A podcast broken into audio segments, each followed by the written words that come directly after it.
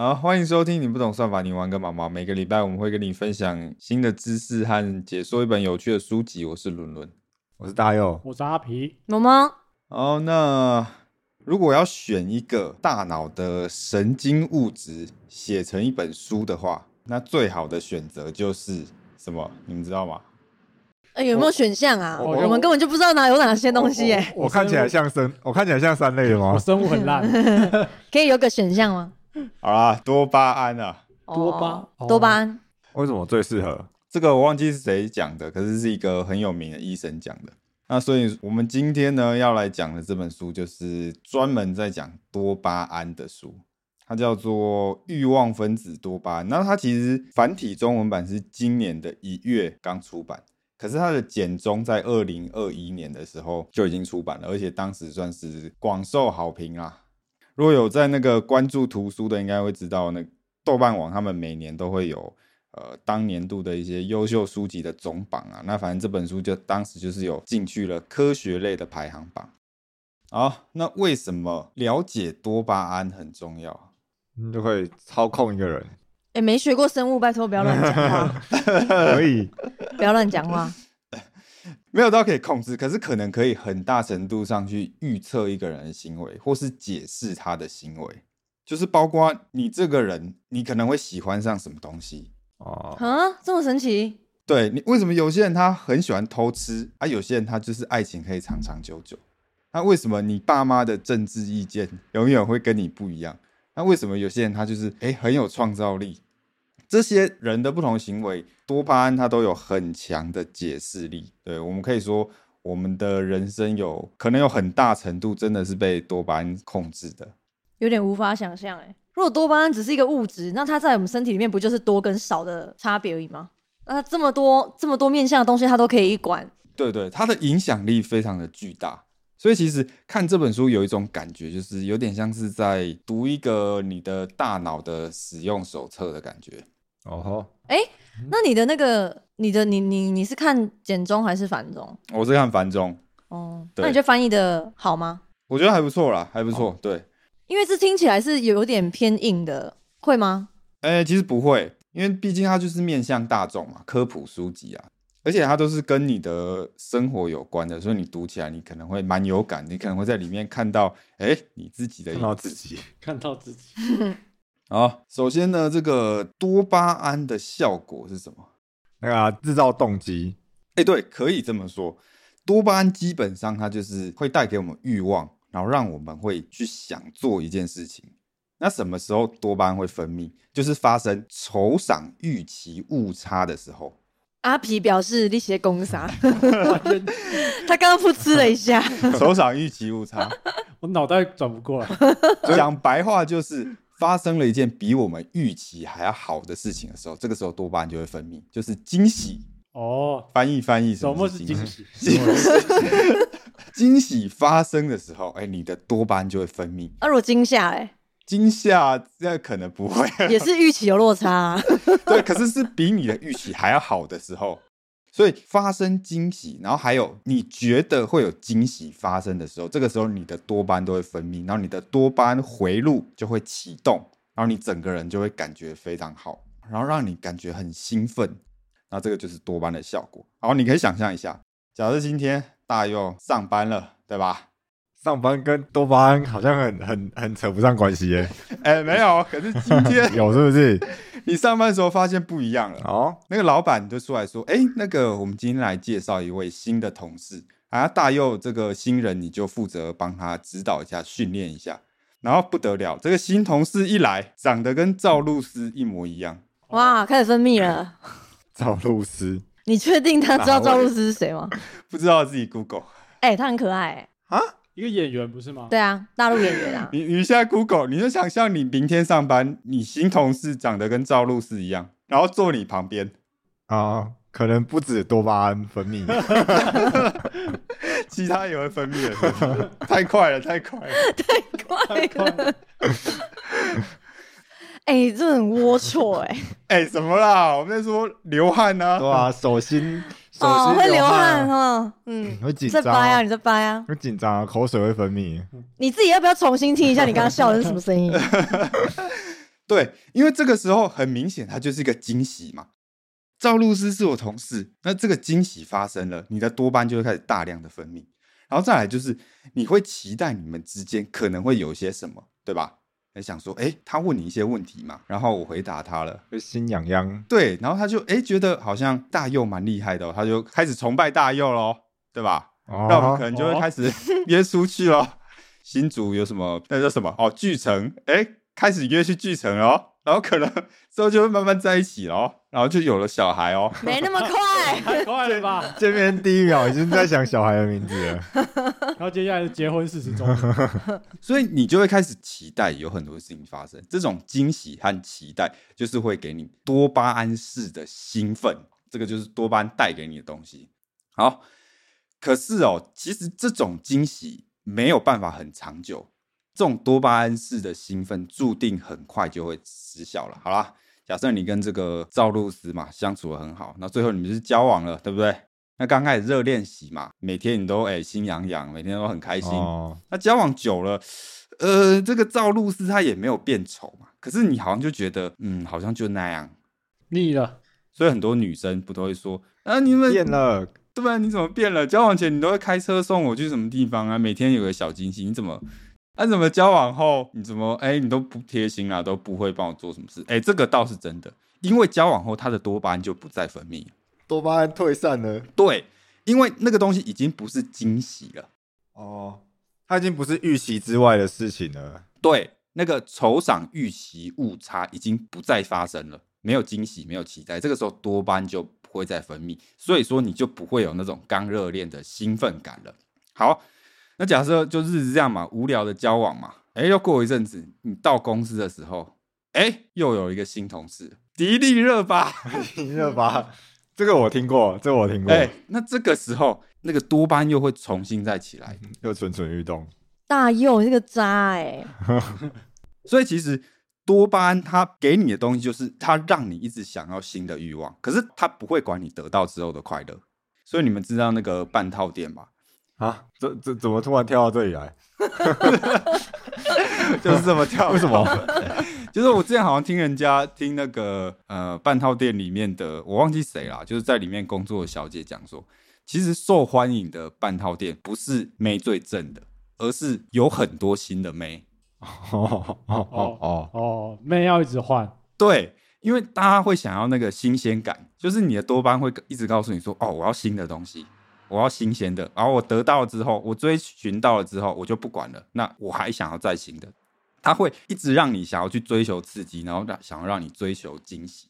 那这个时候就可以讲到，其实人的大脑是会把世界分成两个部分，一个是你触手可及的部分，就是你伸手就有办法抓到的区域，这个叫做呃周围区域。好，然后再来就是你伸手碰不到的区域，叫做外部的区域。那其实外部的区域就是多巴胺在处理的，它就是会让你对外部的区域产生期待嘛，让你想要得到它嘛，你才会有动力去努力，然后去取得资源。其实它就是让我们呃在以前的社会有办法生存下去嘛。所以如果你完全没有多巴胺，你可能就是会变成一个废人呐、哦，那感觉很正向啊。可是如果太过于失控的话，可能就会有负向的效果。所以你可以发现说，以刚才例子来讲，你已经把到的妹，其实就是你触手可及的区域，对吧？你已经搂在怀中了，已经触手可及了，它已经在你的周围区域了。所以多巴胺不再处理它，它对你来讲没有吸引力了。你想要的东西是你哎伸手碰不到的妹。所以其实你有没有发现很多东西都是这样，就是得不到的东西最有吸引力，把不到的妹永远最正啊，或者是 哎、你吃不到的东西，应该吃不到东西最好吃吃不。到东西最好吃。对吧？多巴胺它不会在乎你当下拥有什么，它只在乎你未来还会得到什么。所以这样听起来好像爱情就是哎，注定要呃走向平淡，对，注定要消散嘛。好，可是 but 你可以发现说，还是有人有办法爱的长长久久，对吧？好，那他们到底是怎么办到的？其实就是刚才讲说，外部的区域是多巴胺在处理的，对不对？那其实我们触手可及的区域，就是我们的周围区域有其他的神经物质在处理，它的效果就是跟多巴胺有一点相反。多巴胺是让你哎一直想要去拿你拿不到的东西，有另外一些神经物质，我们叫它当下分子，比方说血清素、催产素、脑内啡、大麻素等等等这些东西，它有办法让你享受当下。所以其实多巴胺它是会让你获得那种兴奋感，可是只有当下分子才会让你诶真正有办法去享受你呃手中拥有的东西，你才会获得比较长久的喜悦。所以说，如果你以爱情来看的话，多巴胺是让你有动力去追赵露思的那个效果，可是当下分子它是让你有办法去维持长期关系的，让你有办法去享受当下的。所以其实我们呃要好好的生活在世界上，很常会需要多巴胺，然后跟当下分子这两类型的神经物质互相合作。可是你其实你可以发现说，它们的效果是有一点矛盾的。他们或许可以互相合作，可是他们其实常常也会互相抵抗。所以说，如果你是属于比较被多巴胺主导的人的话，那你可能就欲望比较强烈，那你会比较想要追寻刺激。那如果你是当下分子主导的人，那你就是比较有办法珍惜现在拥有的，那你比较能够享受当下的。所以说，确实，呃，如果是多巴胺仔，就是他的多巴胺是比较旺盛的，那他会比较容易出轨，然后他也会比较容易滥交，然后他也会比较想要就是去外面找新的刺激。那反之，如果是当下分子主导的人，他的关系是有办法维持比较长久的。而且这个在做爱上面也会有差，多巴胺旺盛的人比较常做爱，可是他们做爱的时候其实比较难享受当下啊，那好奇怪啊！因为他们对他们来说，性爱的爽不是性爱本身，是刺激感。你还没得到的时候，你会很想跟他做，对吧？可是当你已经 在嘟的时候，多巴胺就不管了。当你在嘟的时候，多巴胺就说：“哦，这不重要，你已经得到，你应该去嘟下一个。”所以那种多巴胺旺盛人，他们会比较想要跟不同人做爱，可是真的在做的时候，他们脑中又比较常在想别的人。合理啊，嗯，合理。不是我说，就是多巴胺的特质特性。对，等于说是你一直想要抓新的东西，可是实际上你可能没有享受。你你在做的事情就是啊，你拿到新的，可是你又又一直在拿下一个这种感觉。所以其实。多巴胺比较旺盛的人，他们也比较难在呃性爱里面达到高潮，而且他们可能会相对觉得高潮没有那么重要，重量不重质。对他们想要是那个刺激感。啊，反之，如果是当下分子主导的人，他们虽然说做爱做的比较少，可是他们的质量会比较高。你就知道比较少，搞不好也很多。啊，就是一个可以跟一直跟同一个对象，一个可能不行啊。其实书里面有提到一个实验啊，就是好像什么田鼠吧，忘记什么老鼠了。然后那种老鼠本身就是很喜欢滥交的啊。可是如果你在它大脑里面你注射那个当下分子的话，然后它就会只跟一个人做爱啊？真的假的？真的真的，老鼠是这样。所以说，其实呃那种。浪漫的爱情是相对来讲就是比较多班主导的嘛，然后它就是比较难长久了，那终究就是会比较平淡嘛。那长久的爱情虽然说没有那么的刺激，没有那么让人神魂颠倒，可是它相对就是呃会让你比较珍惜你拥有的东西。所以现在大家应该大概知道说，哎，多巴胺跟当下分子他们处理的东西不太一样嘛。啊，多巴胺给你的东西是想要。可是当下分子才会让你真的去喜欢，然后可是偏偏想要的影响很大，可是喜欢的影响很小。就是人很容易想要不同的东西啦，可是你可能不一定喜欢，你得到快乐都很短暂的。对，我觉得吃东西吃素食是最容易发生的。我礼拜六有时候就会突然很想吃，然后我就会点那种派对餐，然后一个人吃，吃不下，然后他不会吃不下，没有，我还是会吃。但吃完吃完就觉得好像不知道刚刚吃什么。哎，对对，太奇怪了吧？就是你有时候吃完会觉得没有你想象没那么爽。对，买的时候很爽，那吃吃的时候不爽，吃的时候不知道自己在吃什么，超奇怪的。真的是在买的时候最爽哎，所以是即将拥有的时候最爽。买的时候最爽，不是吃的时候，是买的时候最爽。买的时候最爽。对啊，或者是你你工作的时候啊，你工作的时候就是你上岗之前最期待哦，没有都很不爽。然后交男朋友也是嘛，交往前最爽，哎，有没有？哎、确实哎、好像在追他的时候，或是刚暧昧的时候，或是刚热恋期，那个时候是最爽的。可是，呃，那个东西到手了，那多巴胺它就消退了，它就不理你了，它就只是一直跟你说啊，你可能会需要这个，买就对了，或是你去追求它就对了。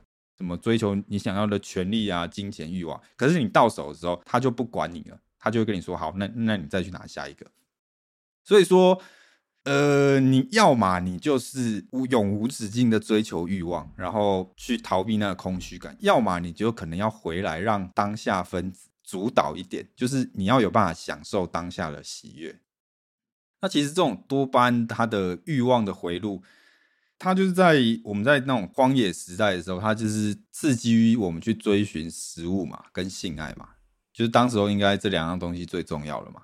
吃东西跟打炮嘛，因为吃东西是在乎你有办法活下来嘛，那打炮是你有办法把你的基因传下去嘛。那有时候多巴胺会失控，比方说赌博成瘾，赌博这种东西本来它就是一个很有办法刺激多巴胺的东西，因为它很常在发生惊喜嘛。哦，那个落差很大。哦你们知道那个帕金森氏症吗？